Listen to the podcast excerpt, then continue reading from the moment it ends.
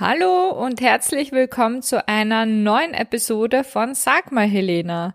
Als allererstes möchte ich mich bei euch allen ganz, ganz herzlich bedanken für euer super liebes Feedback für die letzte Podcast-Episode zum Thema Energietank und wie schaffe ich es, äh, meine, naja, den auch wieder aufzufüllen. Also die Episode, die kam anscheinend echt sehr, sehr gut an bei euch. Und ja, ihr habt mir da tatsächlich auch ähm, ganz fleißig geschrieben, was denn so eure Kraftquellen sind und wie ihr euren Energietank füllt. Ähm, ja, also ganz, ganz herzliches Dankeschön dafür. Und ja, Ihr könnt mir gerne auch weiterhin schreiben und Feedback geben zu den ähm, Episoden. Das freut mich natürlich immer sehr zu hören, wie diese Episoden auch bei euch ankommen. Ja, und damit hätte ich gesagt, starten wir direkt ins Thema. Für heute habe ich mir überlegt, ähm, einfach weil dieses Thema gerade die Woche irgendwie sehr präsent war, sowohl bei meinen Einzeltherapien als auch bei den Gruppentherapien. Und deshalb habe ich mir überlegt, ja, dann könnte ich das doch einfach gleich nützen und als Podcast-Folge gleich aufgreifen. Und zwar soll es heute um die soziale Gesundheit gehen, also unser soziales Umfeld und welchen Einfluss unser soziales Umfeld auf uns und unsere Gesundheit, unser Wohlbefinden haben kann. Als erstes möchte ich da einsteigen mit einer Definition von Gesundheit und äh, vielleicht kennt ihr diese Definition ja auch schon. Ähm, die ist auch nicht neu, die ist auch, ich meine, in den 90er Jahren zum ersten Mal vorgestellt worden, ähm, diese, diese Definition oder dieser Definitionsvorschlag von Gesundheit, der kam von der Weltgesundheitsorganisation, von der WHO. Und in dieser Definition von Gesundheit da ja, da wird darauf eingegangen, dass Gesundheit jetzt nicht irgendwie die bloße Abwesenheit von Krankheiten oder von Leid bedeutet, sondern dass Gesundheit viel, viel mehr umfasst, nämlich ist es ein Zustand von körperlichem und psychischem Wohlbefinden. Und jetzt kommt der dritte Baustein auch noch mit dazu, dem wir, wie ich finde, viel, viel zu wenig Beachtung schenken, nämlich auch die soziale Gesundheit, ja. Also ich finde, der körperlichen Gesundheit, der wird schon, ähm, naja, Natürlich kann man das jetzt auch nicht wieder pauschal sagen, aber da gibt schon eine gewisse Sensibilität dafür, eine gewisse Aufmerksamkeit dafür in der allgemeinen Gesellschaft, wie wichtig auch körperliche Fitness, körperliche Gesundheit ist für unsere allgemeine Gesundheit. Die psychische Gesundheit, die ja, also jetzt in meiner Wahrnehmung, in meiner Empfindung nach, hinkt definitiv noch hinten nach, was die Aufmerksamkeit, den Fokus, den Stellenwert, die Beachtung und überhaupt auch das Bild in der Gesellschaft einnimmt. Im Vergleich jetzt zu körperlicher Fitness, ja. Also man redet trotzdem heute ganz noch immer leider ganz, ganz anders und in einer ganz anderen Art und Weise über das psychische Wohlbefinden und die psychische Gesundheit im Vergleich zu körperlicher Gesundheit und körperlicher Fitness. Und ich nehme es trotzdem, ich weiß nicht, wie es euch da damit geht und dabei geht, aber ihr könnt mir auch da bitte gerne, bitte gerne schreiben. Vielleicht nehmt ihr das ja auch ganz anders wahr.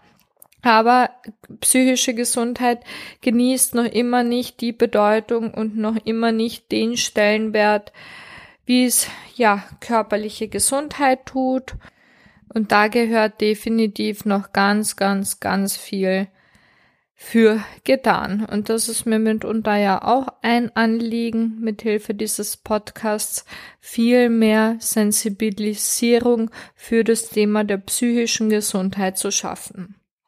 Jetzt gibt's aber noch einen dritten Baustein, es war eine dritte, ein drittes Element von Gesundheit. Und das finde ich wird noch häufig viel zu sehr unterschätzt tatsächlich, was für einen großen Impact, also was für einen großen Einfluss die zwischenmenschlichen Kontakte, also unsere zwischenmenschlichen Beziehungen auf unsere Gesundheit haben können und nicht nur können, sondern es auch tun. Unsere sozialen Beziehungen, unsere zwischenmenschlichen Beziehungen, die haben eine, einen wahnsinnigen Einfluss auf unsere Gesundheit tatsächlich, ja. Und damit sind jetzt, ist jetzt nicht unbedingt die Quantität, also die Menge von zwischenmenschlichen Beziehungen gemeint, sondern vielmehr die Qualität. Wir Menschen, wir sind soziale Wesen und wir haben tatsächlich ein Grundbedürfnis nach Bindung und Zugehörigkeit. Und also das, das ist uns allen Menschen gemein oder gemeinsam. Und es gibt da auch einige Studien, die zeigen, was für einen, äh, was für teilweise echt fatale Folgen na, das Fehlen von zwischenmenschlichen Beziehungen haben können, ja, was zum Teil echt auch zum Tod führen kann. Und das ist jetzt auch nicht zu überdramatisch formuliert, sondern wenn wir jetzt wirklich gar keine sozialen Beziehungen hätten, ja, keinen Menschen sehen würden, wir würden echt daran sterben. Auch wenn unsere physischen Grundbedürfnisse super gedeckt wären, ja. Also wenn wir genug zum Essen ähm, haben würden, genug zum Trinken, aber also echt alles andere erfüllt werde, aber eben die sozialen Beziehungen fehlen, wir würden daran sterben.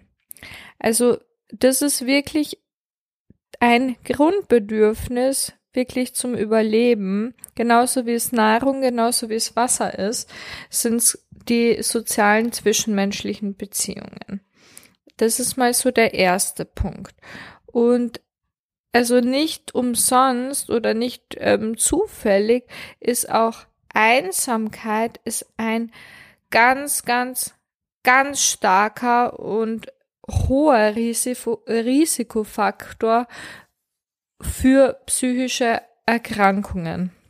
Also da gibt's echt ganz viel an Studienlage, die zeigt, was für wirklich teilweise fatale Folgen Einsamkeit haben kann.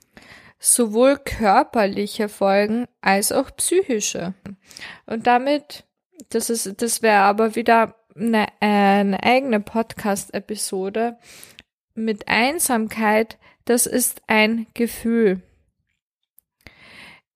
Ich lasse ja immer, ihr kennt das ja von mir, ich lasse, ich lasse, wenn ich irgendwas unterstreichen möchte, lasse ich ganz bewusst Sprechpausen und das wäre definitiv so ein Punkt, weil Einsamkeit, das ist ein Gefühl. Also ich kann mich einsam fühlen, auch wenn ich umringt bin von 15 von 20 Leuten kann ich mich trotzdem einsam fühlen. Und genauso auch umgekehrt. Auch wenn ich jetzt ein, zwei, drei soziale Kontakte habe, also von außen betrachtet vielleicht quantitativ weniger als, äh, also nicht vielleicht, sondern wahrscheinlich weniger Mm, als jemand mit 15 oder 20 sozialen Kontakten, aber der Mensch mit ein, zwei, drei sozialen Kontakten, der muss sich nicht einsam fühlen. Ja, überhaupt nicht. Der kann sich sogar sehr, sehr zugehörig fühlen, ähm, sehr verbunden. Ja, und dadurch auch wieder das Grundbedürfnis nach Bindung, super gut gedeckt haben. Ja, also die Quantität der sozialen Kontakte, die sagt überhaupt nichts über das Gefühl von Einsamkeit aus. Das ist, das ist so ein ganz, ganz wichtiger Punkt, den ich euch mitgeben möchte. Einsam heißt also nicht alleine und alleine heißt nicht unbedingt einsam. Das ist ein riesiger Unterschied. Einsamkeit versus Alleinsein und Alleinsein versus Einsamkeit. Aber dass soziale Kontakte wichtig sind, sogar überlebensnotwendig sind und ein massiver Risikofaktor für psychische und auch körperliche Erkrankungen, das ist definitiv ein Punkt, ein ganz, ganz wichtiger Punkt, den ich genauso unterstreichen möchte. Menschen mit Depressionen, naja, häufig eben dazu neigen, sich sozial zurückzuziehen. Mm, und deshalb arbeitet man in der Therapie auch ganz, ganz stark daran, na, den Menschen darin zu bekräftigen, zu bestärken, zu ermutigen, wieder auch unter Menschen zu gehen. Ja, weil wir wissen, wenn das so bleibt, auch mit dem sozialen Rückzug, da, dann wird's ganz, ganz schwer, aus dieser Depressionsspirale tatsächlich zu, zu geraten. Abwesenheit von sozialen Bindungen und sozialen Beziehungen gesundheitsschädigend auswirken kann. Genauso kann sich auch die Beziehungen, wenn sie einem nicht gut tun, also wenn sie in ihrer Qualität eher na, als unangenehm erlebt werden oder belastend erlebt werden oder ja, einem aus welchen Gründen auch immer nicht gut tun, genauso kann, können sich auch diese Form von Beziehungen gesundheitsschädigend ähm, auswirken, auch wenn man vielleicht genug soziale Kontakte hat, auch wenn man genug zwischenmenschliche Interaktion hat. Aber wenn diese sozialen Beziehungen, diese sozialen Interaktion eben, wie gesagt, einem selber nicht gut tun, aus welchen Gründen auch immer, genauso können sich, kann sich das auch gesundheitsschädigend tatsächlich auswirken. Also es kommt wirklich ganz, ganz stark nicht auf die Quantität, auf die Menge von sozialen Beziehungen drauf an, sondern auf die Qualität, ja. Und das ist ein ganz, ganz wichtiger Punkt, ja. Also indem ihr euer soziales Umfeld mitgestaltet und naja, für euch schaut, okay, mit welchen sozialen Kontakten möchte ich mich denn umgeben?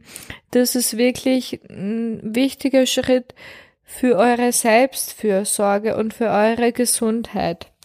Also indem ihr euch ein gutes soziales Umfeld mitgestaltet, mitkreiert, mitentscheidet, wie und durch welche sozialen Kontakte ihr umgeben sein wollt, da könnt ihr wirklich ganz, ganz viel für euch und eure Gesundheit beitragen.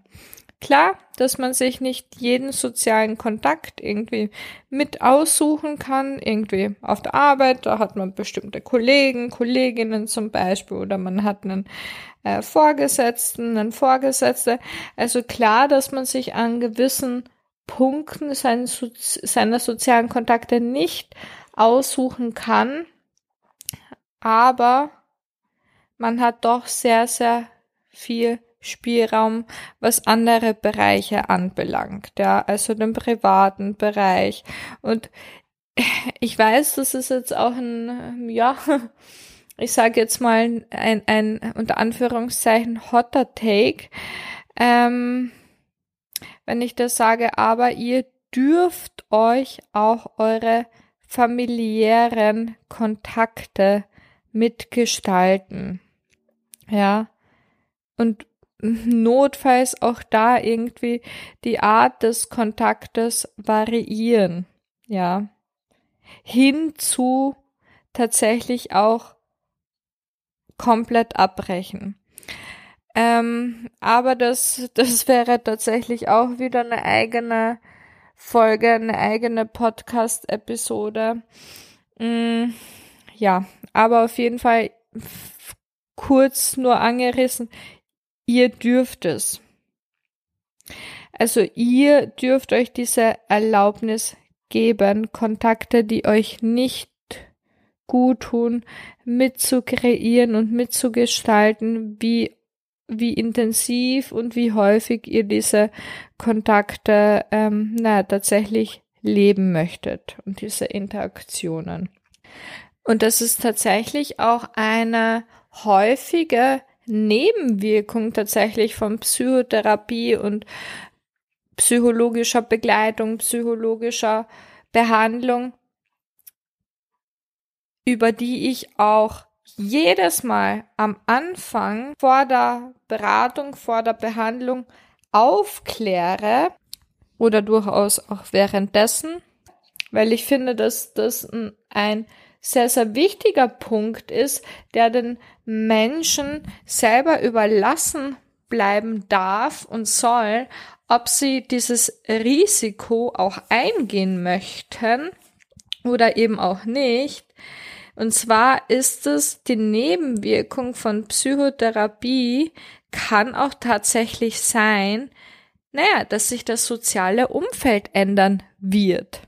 Ja, einfach weil man in psychologischer Behandlung oder einfach in psychologischer Begleitung da ähm, da lernt man sich selber anders kennen, man lernt die eigenen Grenzen auch anders kennen, man äh, lernt die wichtig zu nehmen, man lernt ähm, für sich einzustehen, man äh, wird sich seiner und seines Wertes bewusst oder bewusster und äh, nimmt sich selber auch wichtiger und naja, dann kann es eben sein oder wird es so sein, dass man auch wahrscheinlich eben dementsprechend handelt. Und das kann anders aussehen als die Handlungen und die Verhaltensweise von einem selber bisher.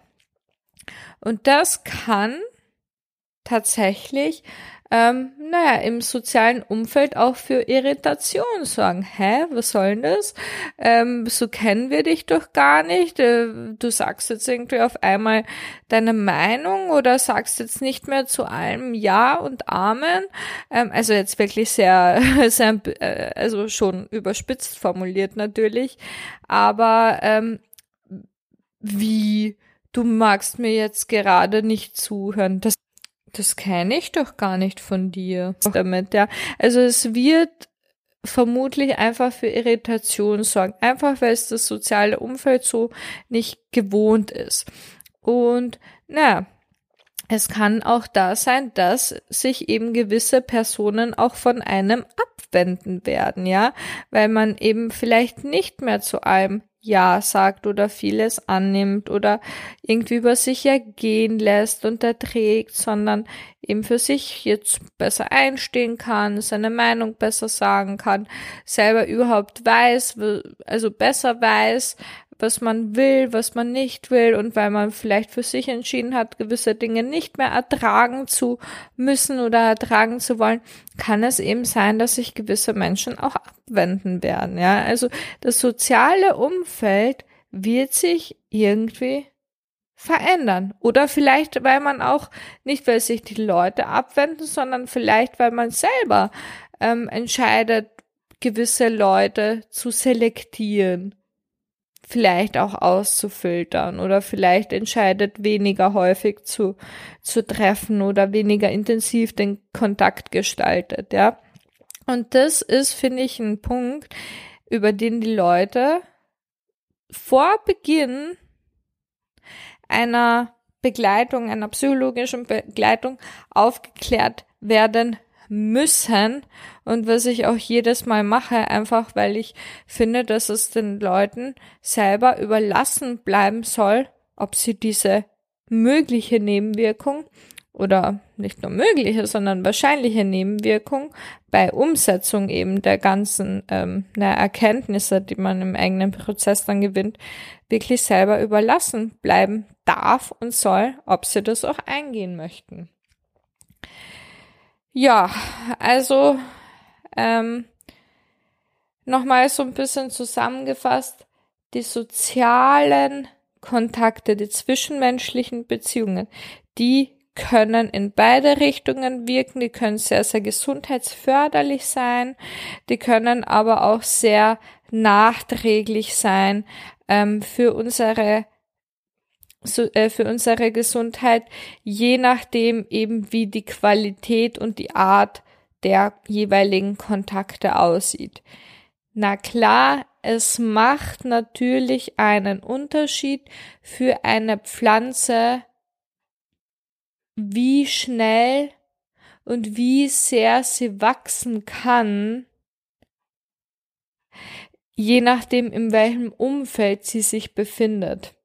Also mit welcher Erde sie umgeben wird und ist. Ob das eher eine nährende, Boden, äh, eine nährende Erde ist, ein nährender Boden oder einer, der mit vielen, ja, Pestiziden, Herbiziden, mit sehr vielen Giften unter Anführungszeichen umgeben ist. Und damit meine ich jetzt nicht, dass irgendwelche Leute per se irgendwie giftig sind oder, oder irgendwie schädigend. Das jetzt nicht, sondern in Interaktion mit dieser Person halt einfach nicht gut tun. So. Genau. Das ist mal so vielleicht auch das Bild, womit ich ganz gern dann auch schließen würde. Also es macht einen Unterschied für eine Pflanze, wie sie wächst, ob sie wächst, wie ihre Blätter aussehen, äh, wie ihre Blüten aussehen, je nachdem, in welchem Umfeld sie sich befindet. Und nehmt diesen Impuls ruhig mal mit. Überlegt euch, wie eure Erde aussieht, an welchen Stellen eure Erde bereits sehr, sehr nährend ist und sehr wertvoll und an welchen Stellen vielleicht, na, es da doch ein bisschen eine Veränderung in der Erde braucht. Vielleicht einen Dünger, vielleicht ein bisschen Wässerung, vielleicht irgendwas anderes. Genau. Also nehmt das mal für euch mit und auch da wieder schreibt mir ganz gerne, ähm, zu welchen Einsichten oder Erkenntnissen ihr da für euch so gekommen seid. Und ja, dann wünsche ich euch viel nahrhafte Erde und wir hören uns. Tschüss.